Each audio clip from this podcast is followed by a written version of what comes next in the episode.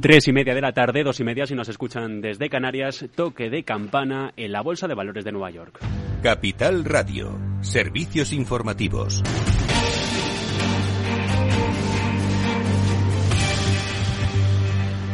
¿Qué tal? Muy buenas tardes. Amanece en la referencia bursátil del planeta Wall Street con un dato, con una referencia a ventas de viviendas que se espera, según el último informe que acaba de hacer público la firma de bienes inmobiliarios Redfin, caigan a su nivel más bajo desde 2011 a medida que se incrementan los tipos de interés al otro lado del Atlántico, considerando que los costes al alza van a evitar que las personas se muden y que caigan las ventas a mínimos, concretamente desde 2012. Una semana que arranca en Nueva York, en Estados Unidos, en Washington, en varias de las ciudades del país con el foco puesto en la reunión de dos días del Comité de Mercado Abierto de la Reserva Federal que comienza mañana martes. En cualquier caso, mañana martes, decisión de política monetaria el miércoles, especial informativo en esta casa a partir de las ocho y media de la tarde en tiempo del balance, mientras la secretaria del Tesoro, Janet Yellen, hoy ha hablado.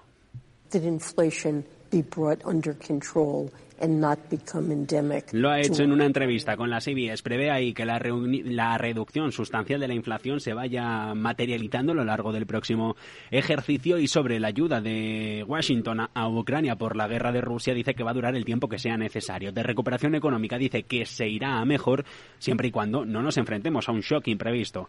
Sobre la economía por empresas, Microsoft comprará el 4% de la Bolsa de Valores de Londres. Eduardo Suárez Inclán, ¿qué tal? Muy buenas tardes. Así es, muy buenas tardes como parte de una alianza estratégica a 10 años, la adquisición se enmarca dentro de un acuerdo que cubrirá aspectos como soluciones de infraestructuras en la nube, datos y análisis de próxima generación. Mientras que Disney sigue los pasos a Netflix y estrena su plan básico con publicidad en un servicio de streaming para películas y series mantiene el pulso con la competencia en el marco de su modelo más económico en Estados Unidos, por una cuota mensual de 8 dólares, donde oferta el catálogo de contenidos completo. Entre tanto, Morgan Stanley va a reducir a la mitad, lo ha anunciado hoy, los bonus de sus banqueros. Así lo hará a cierre de año y centrando en las operativas que tiene la entidad estadounidense en el continente asiático. El recorte sobre el bonus estaría en torno al 50% tras haber incrementado en un 20 los anuales del año pasado en Estados Unidos y Europa. Air India también está cerca hoy. Se ha conocido de finalizar un pedido histórico de medio millar de aviones tanto a Boeing como a Airbus.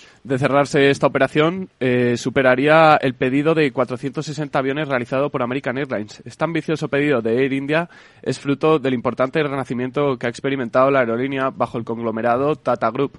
Cabe recordar que en octubre de 2021 Tata Group le compró a Air India al gobierno de Narendra Modi por casi 2.400 millones de dólares, con el objetivo de devolver a la aerolínea a todo su esplendor. En tanto que Kellogg's ha autorizado un programa de recompras de acciones. Por valor de 1.500 millones de dólares, que será efectiva desde el 1 de enero de 2023 hasta el 31 de diciembre de 2023.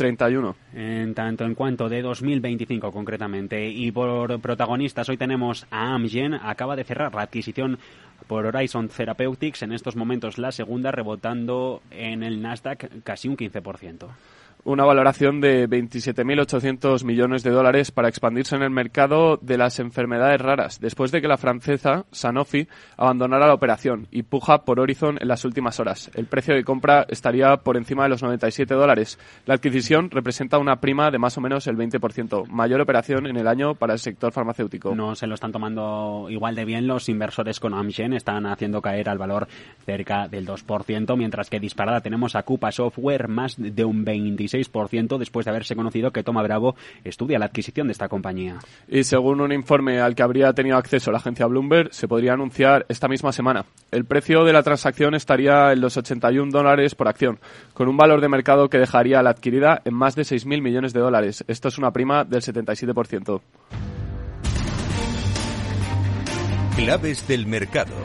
Y la clave la tenemos en las compras. Nasdaq 100 rebotando 0,10%, 11.574 puntos. Dow Jones de Industriales también en zona de rebote sobre el 0,33 hasta los 33.585. Mientras tanto, el S&P 500 sin alcanzar la cota de los 4.000 con un mercado de divisas que demuestra una debilidad del billete verde frente a divisa única pare euro-dólar negociándose en compraventa sobre el 1,055825. Esto es todo por el momento. Analizamos toda esta información a partir de las 4 de la tarde. Por cierto, planes de pensiones de Ibercaja aquí en Capital Radio en tiempo de mercado abierto.